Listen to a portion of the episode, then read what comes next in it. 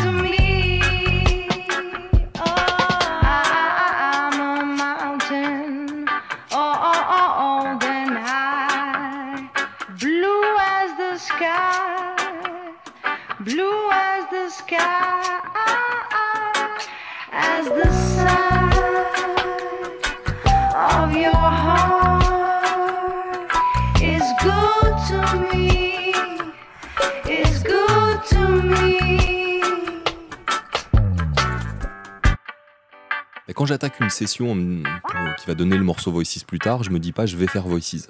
Je me dis j'essaye des trucs.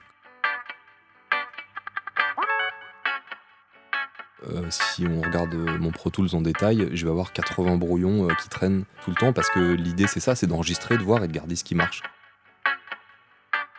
Moi je me considère effectivement plus comme un beatmaker que comme un instrumentiste parce que je suis un mauvais instrumentiste, donc je suis obligé, mon, handicap m'oblige quelque part après à les séquencer, à les découper, à aller euh, euh, chercher la partie où ça fonctionne. Parce que des fois, bon, je suis pas mauvais au point de, tout foirer, donc des fois ça fonctionne. Donc je vais aller chercher juste cet élément-là. Et comme je travaille sur des formats pop, enfin c'est pas de la musique euh, écrite, je me permets d'aller en prendre, d'aller mettre en loop et d'aller dans ce sens-là. Je suis carrément un beatmaker plus qu'un plus qu'un instrumentiste. Alors ce morceau-là, il a commencé euh, par une idée mélodique. C'était d'abord une trame mélodique parce qu'il y a un, fil commun dans les morceaux que j'aime euh, dans le reggae, dans les morceaux jamaïcains. C'est souvent plus de la soul jamaïcaine que du reggae parce que c'est c'est des fois même des covers de standard soul. Et ce que j'aime, c'est quand euh, l'harmonie nous emmène sur quelque chose d'un peu mélancolique. Donc ce que j'ai cherché, c'était euh, une grille d'accords qui soit assez simple. On peut appeler ça un one way quand ça trace tout le long de la chanson sur la même grille d'accords. C'est pas très compliqué en termes de structure, voire carrément simple. Mais par contre, voilà, il y avait cette descente d'un demi-ton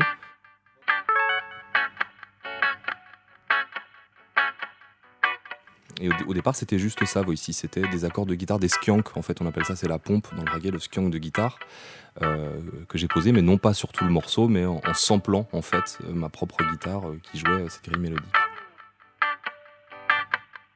La pompe, c'est- vraiment ce qui va mettre se balancer, qui est fait soit au clavier, soit à la guitare, et qui marque en fait tous les contretemps. Sur Voices, la pompe, je l'ai voulu un petit peu sèche euh, et euh, un petit peu, voilà, skinhead reggae. C'est-à-dire, c'est pas le reggae euh, endormi, vert, jaune, rouge, euh, grosse dread qui tombe par terre. C'est plutôt encore un truc un peu énergique. La pompe, elle a son importance pour la rythmique.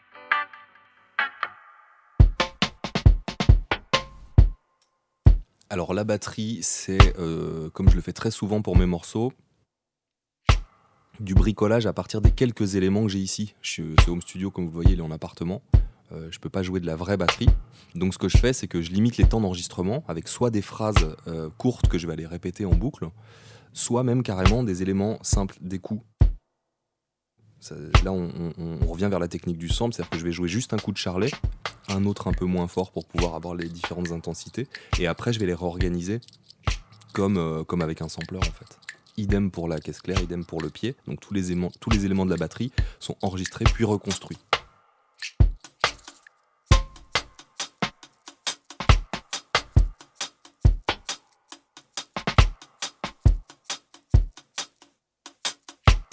Et pour la basse, bah, par contre, ça, une basse en appartement, il n'y a pas de problème. Ça peut se jouer au casque, ça peut s'enregistrer euh, euh, au maximum du level sans faire trop de bruit.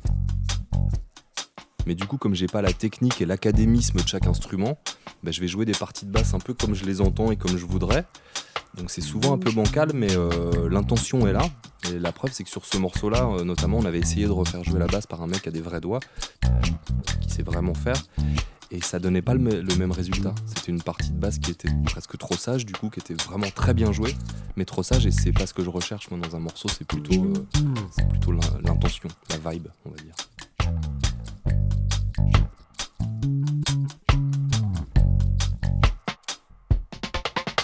Parties de basse, c'est ce qui me provoque quelques insomnies.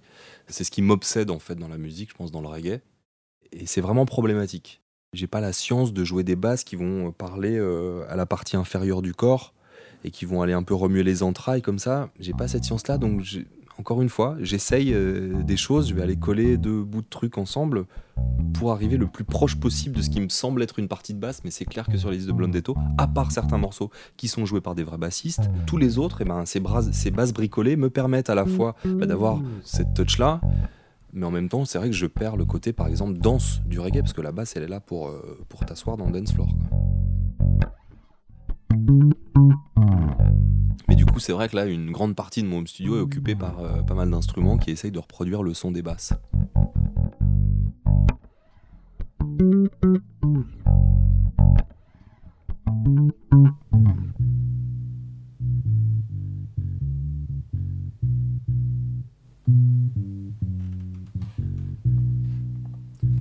Donc ça c'est le Honor Bass 2 qui joue une basse avec juste un petit coupe haut pour avoir que les fréquences basses mais c'est le son d'un synthé en fait et ça marche très bien pour les dubs euh, de type un peu steppa, les trucs euh, qui vont donner du bas. Le stepper c'est le c'est le pied continu.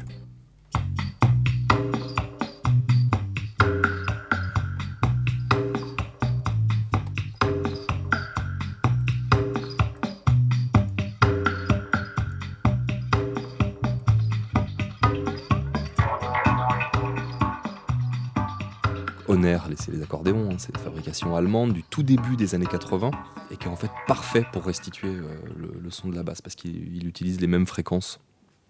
Si on écoute la basse avec la batterie, on va se rendre compte que c'est pas joué euh, dans les temps. Et en fait, ça gêne pas parce que c'est un peu le groove de l'homme sous. Et ça, un vrai bassiste, un instrumentiste, un mec dont c'est le métier de faire de la basse, il pourra pas le faire en fait parce que c'est pas académique comme jeu. Et ça, moi, j'aime quand c'est pas académique. D'ailleurs, c'est pour ça que je vais aller aimer des producteurs comme Lee Perry, qui sont un peu, euh, un peu dans l'espace et qui vont aller, euh, eux, choisir ces, ces segments-là de moments, quoi, où c'est un peu bancal, bizarre, étrange.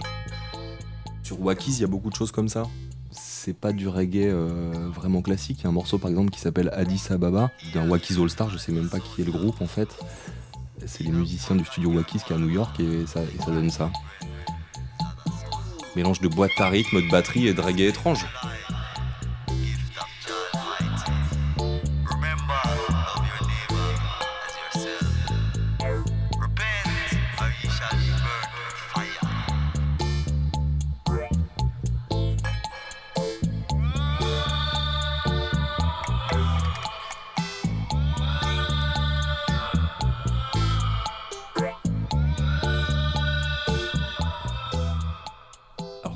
De ce morceau, c'est vraiment euh, la façon pas académique d'avoir construit euh, un groupe en Jamaïque n'aurait pas joué comme ça. Bon, il se trouve qu'ils ont pris une boîte à rythme et qu'ils ont amené une espèce d'ambiance un peu étrange, mais euh, en fait, le fil rouge, que ce soit des productions jamaïcaines, new-yorkaises ou même des Jatari ou des euh, Stand-Eye Patrol en France, ce que j'aime dans tout ça, c'est le pas de côté, en fait. C'est juste que c'est pas un groupe de reggae qui va jouer tous ensemble, 3, 4, et on joue, on enregistre.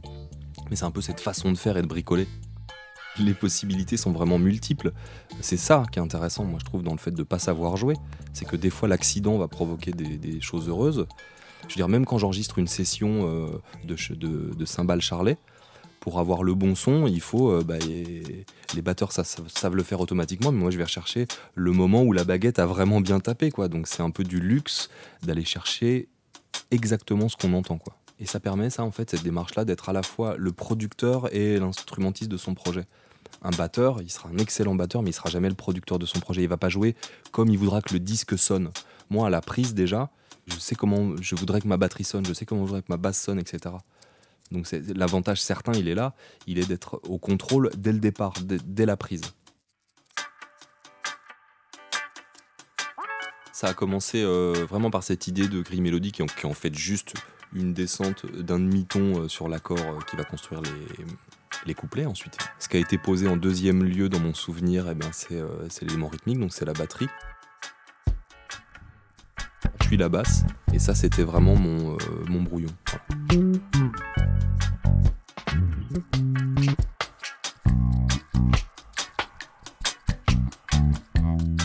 Ce que je désignerais comme l'arme fatale du studio de Blondetto, bah, c'est ce tout petit truc que j'ai dû payer 250 francs à l'époque, qui est un ampli Vox.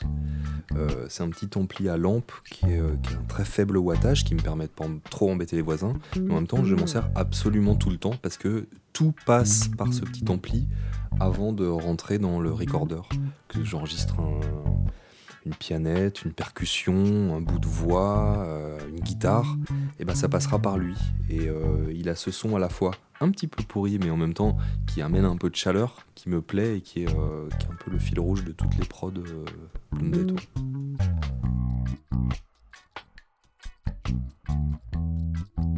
Le brouillon est resté ce qu'il est euh, jusqu'au bout sur la chanson définitive, sauf sur un tout petit élément qui est un piano mélodique en fait, qui est venu faire le lien entre les parties parce que moi c'était euh, rough, c'est ce que je voulais, c'était un peu dur dans le son, simplement ça l'était trop.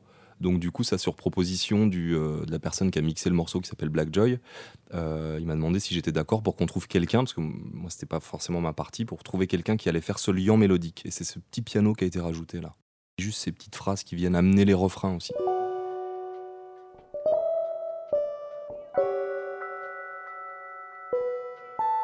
Alors il a été dirigé, on lui a demandé ça, mais on lui a demandé très peu en fait. La clavinette, elle devrait rester uniquement rythmique. C'est pour moi même une clavinette, c'est l'instrument qui est à mi-chemin entre la batterie et la basse. Elle va aller faire ce boulot un peu de ramener du groove dans le bas.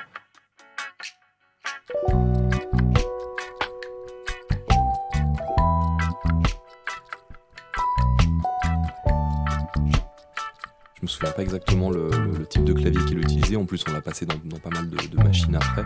Mais cette famille-là, c'est les Rhodes. Voilà, c'est ce qui, des claviers qui font un son assez doux, avec un sustain, c'est une note qui dure. Euh, mais c'est un, instrument que moi je trouve vraiment appréciable, le Rhodes, parce que c'est, euh, ça n'a pas d'âge en fait.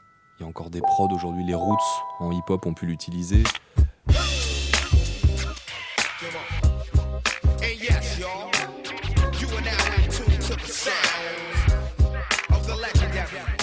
Très marqués, euh, jazz fusion des années 70 aussi.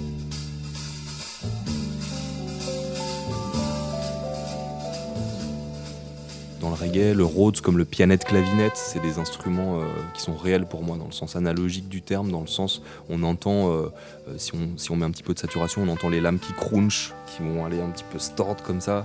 Et c'est un son que j'aime bien et qu'on retrouve souvent d'ailleurs dans, dans les disques de Blondetto.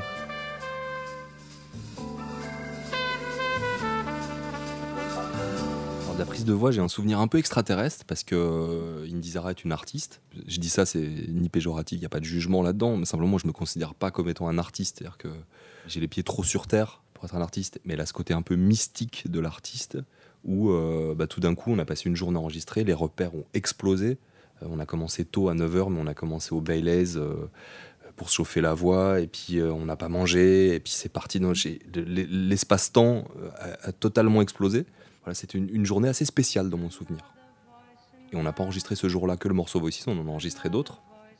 Indy Zara, je la connaissais pas à l'époque, c'est euh, un ami commun qui nous a présenté, donc on a fait un premier euh, apéro dégustation, écoute des morceaux. On a tout écouté, elle avait pas retenu Voices. Elle a dit, ben voilà, je veux ces trois-là. Elle avait ramené ces trois morceaux. Euh, on s'est revu 15 jours après. Elle avait ces trois morceaux qui étaient plus ou moins préparés, mais finalement elle est partie sur Voices plus ou moins en impro. Elle avait déjà un texte, mais euh, la ligne mélodique qu'on entend, elle est venue ce jour-là, et Indy l'avait pas spécialement pré- préparée. is good to me, is good to me. My silent breathing in your heart is healing. There's no other way to get inside. Do what you like, boy. Love me for real, and it's only shaking in my heart as the side of your heart is good to me, is good to me. Non, je pense pas qu'on dirige quelqu'un comme Indy Zara. On peut juste lui demander dans... si elle est OK pour en faire une autre. C'est pas de la fausse modestie que de dire euh, on est plutôt à l'écoute quand on enregistre Indy Zara que de penser à la diriger parce qu'elle amène une petite magie qui, se met à faire vivre le morceau. Donc euh, la diriger, ce serait limite, je pense, un peu castrateur et l'emmener vers un truc qui serait plus elle et ce serait dommage.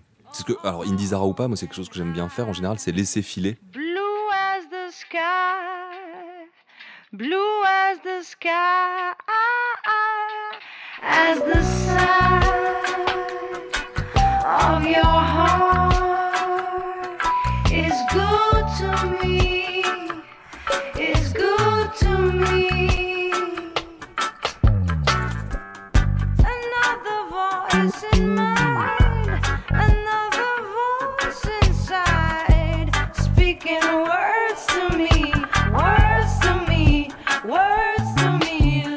pas de référence claire à des morceaux de reggae existants dans le sens où elle, elle se pose un peu euh, comme une Billie Holiday là-dessus. Moi je trouve qu'elle a cette espèce de petit vibrato un peu à la Billie. Ça, tire le morceau vers, la pop, donc pour moi c'est plus du reggae pop, du reggae soul jazz.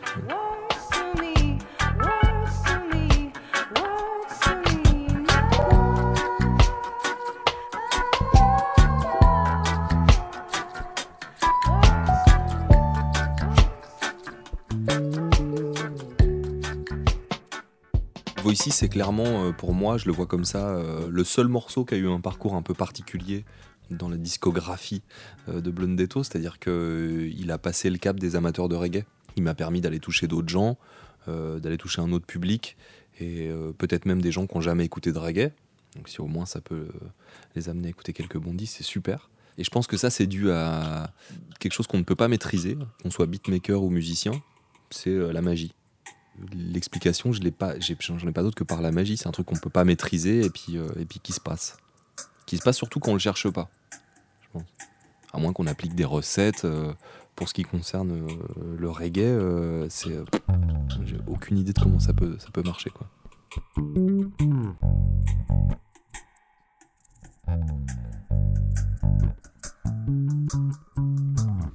Il y a une volonté d'être vintage de fait par l'utilisation du matériel. Ça sonne vintage parce qu'on n'a que de l'analogique et que euh, de l'audio qui est enregistré en, réel. Il n'y a pas de plugin, il n'y a, pas a pas toute cette euh, sorcellerie-là, euh, de trucs très modernes. Comme moi j'appartiens à la famille de la bricole, plus, ça m'évite de tomber dans les poncifs et d'aller mettre un costume de soul pour faire de la soul, un costume de reggae pour faire du reggae.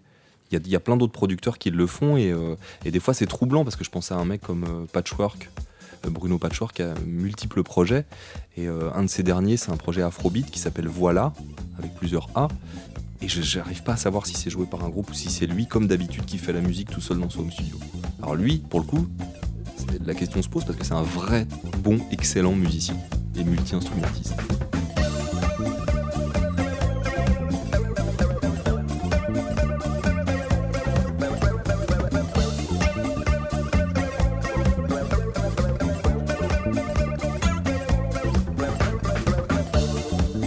Pas ce que ton père te dit, non.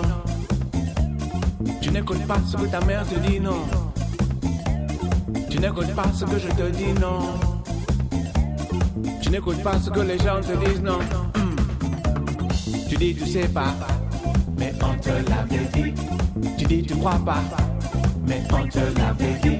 Tu n'entends pas, mais on te l'avait dit. Alors pour moi la musique c'est euh, c'est un effet euh, physiologique presque. C'est, euh, je, pourrais assimiler ça au bienfait d'un massage par exemple.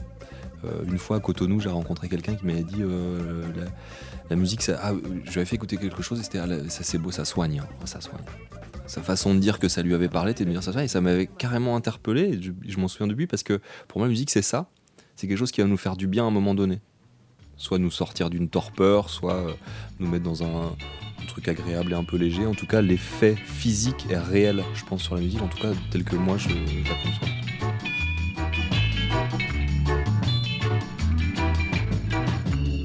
Dans le reggae, ce qui me plaît, c'est euh, c'est- d'abord la soul, c'est pas le reggae en fait. Parce que moi, j'écoute pas du reggae euh, d'après 78, j'en écoute maintenant beaucoup.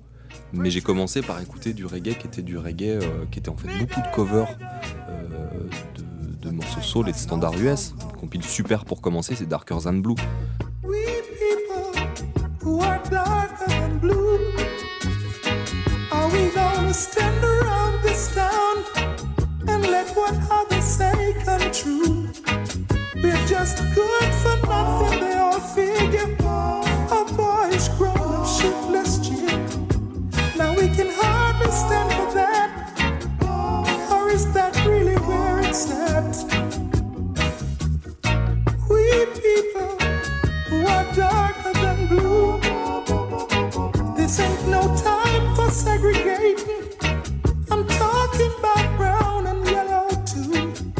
C'est- juste l'émotion suscitée qui compte, qui va compter. À partir d'un moment où, c'est fait avec honnêteté, avec envie et avec humilité, euh, un morceau, il, il va, il, va, il, va, il va toucher le cœur. Et c'est ça le but de la musique.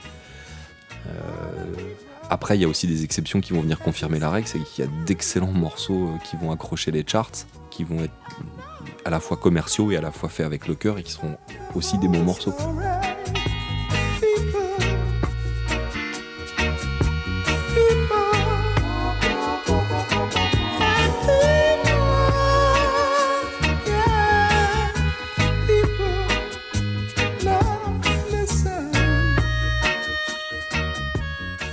Voices d'Indizara, euh, c'est un des rares morceaux pour l'instant de Blondetto qui existe en dub et qui était sorti sur euh, Friends version en 2010. La différence entre le dub et l'original, elle est euh, flagrante puisqu'il n'y a aucun son en fait de l'original qui se retrouve dans la version dub. La version originale, elle sonne roots, elle est donc directement sous l'influence late 60s, early 70s et pour le choix des instruments. La version dub, je suis parti dans un délire beaucoup plus digital, donc c'est ambiance années 80.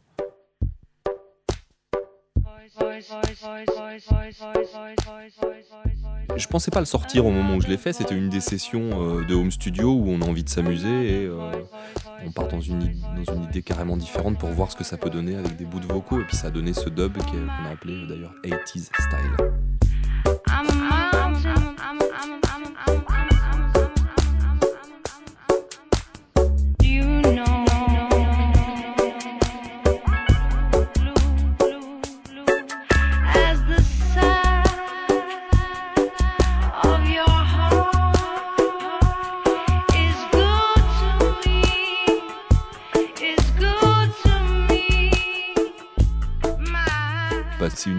Carrément d'une autre gamme d'instruments. On laisse tomber euh, euh, tout ce qui a, une référence au bois, tout ce qui est roots en fait, tout ce qui va sonner euh, comme un matériel vraiment qui vient de la nature, et on se tourne vers les machines. Donc c'est des boîtes à rythme, des synthés et des basses recréées par des synthés.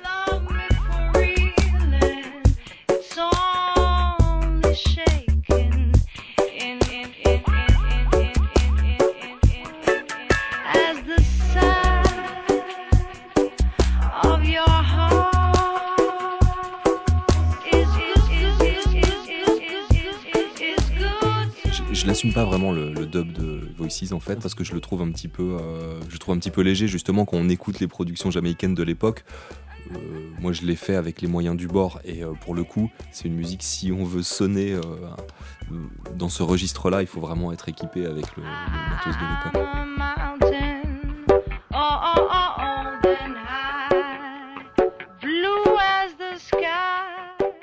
N'aime pas vraiment le réécouter parce que d'une part je l'ai fait il y a des années, Euh, j'ai passé trop de temps sur l'ordinateur à essayer de mettre des effets, d'en rajouter un à tel moment, mais ça je l'ai fait à vue en regardant l'écran de l'ordinateur et c'est pas bon. Je pense que pour faire du dub il faut vraiment être dans le moment, dans le morceau, ce qui est en train de se passer, c'est la basse qui joue, c'est la basse qui est en train de tourner, c'est là que je la coupe. Le moment magique du dub viendra de ça.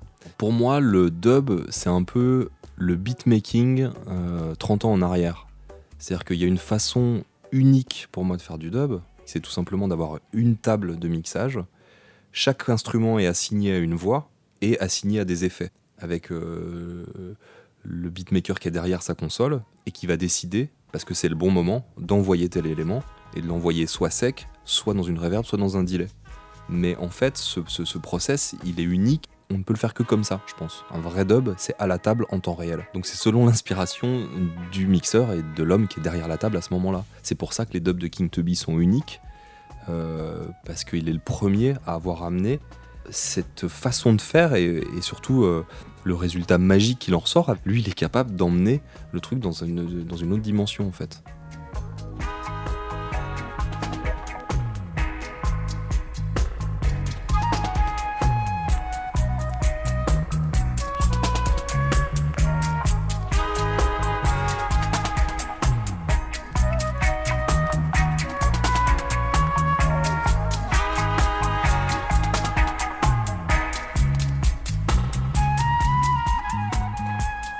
Tubby, pour moi, il est, euh, il est la préhistoire de tout ce qui va se passer après dans la musique moderne et la musique de danse, mais qu'on peut également écouter à la maison. C'est le fait d'être à la fois euh, l'inventeur d'un nouveau procédé, qui est un remix en direct, en fait, qu'est le dub, mais qui euh, peut aussi s'assimiler au DJ et au performeur. C'est recréer une musique unique à partir d'un- d'une performance de 3 minutes derrière la table. D'ailleurs, les Jamaïcains sont aussi, euh, par exemple, dans la, tra- la tradition du MC, euh, les ancêtres des rappeurs. Je pense que la musique jamaïcaine, et on le dit pas assez souvent, mais elle préfigure plein de choses.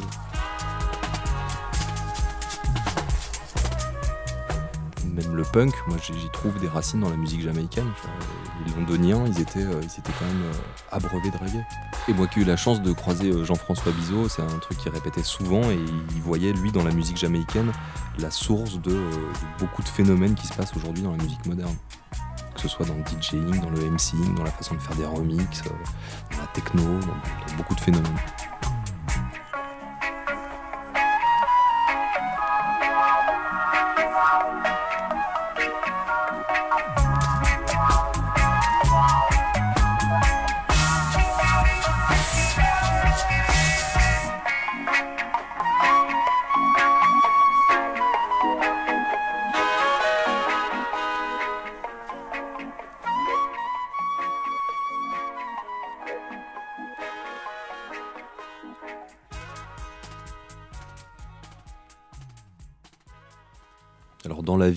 Studio, un son que j'aime bien, c'est le son du ressort.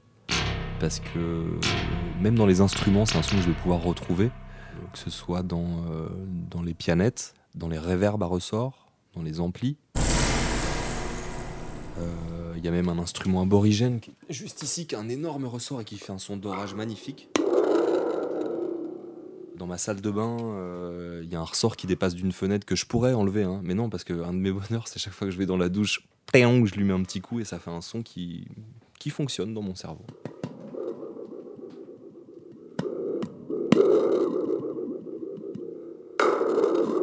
Arte Radio. Tu mets pas des trucs comme ça, hein. tu vous faites pas des, des- Ah non, c'est Arte Radio. c'est pas- Point com.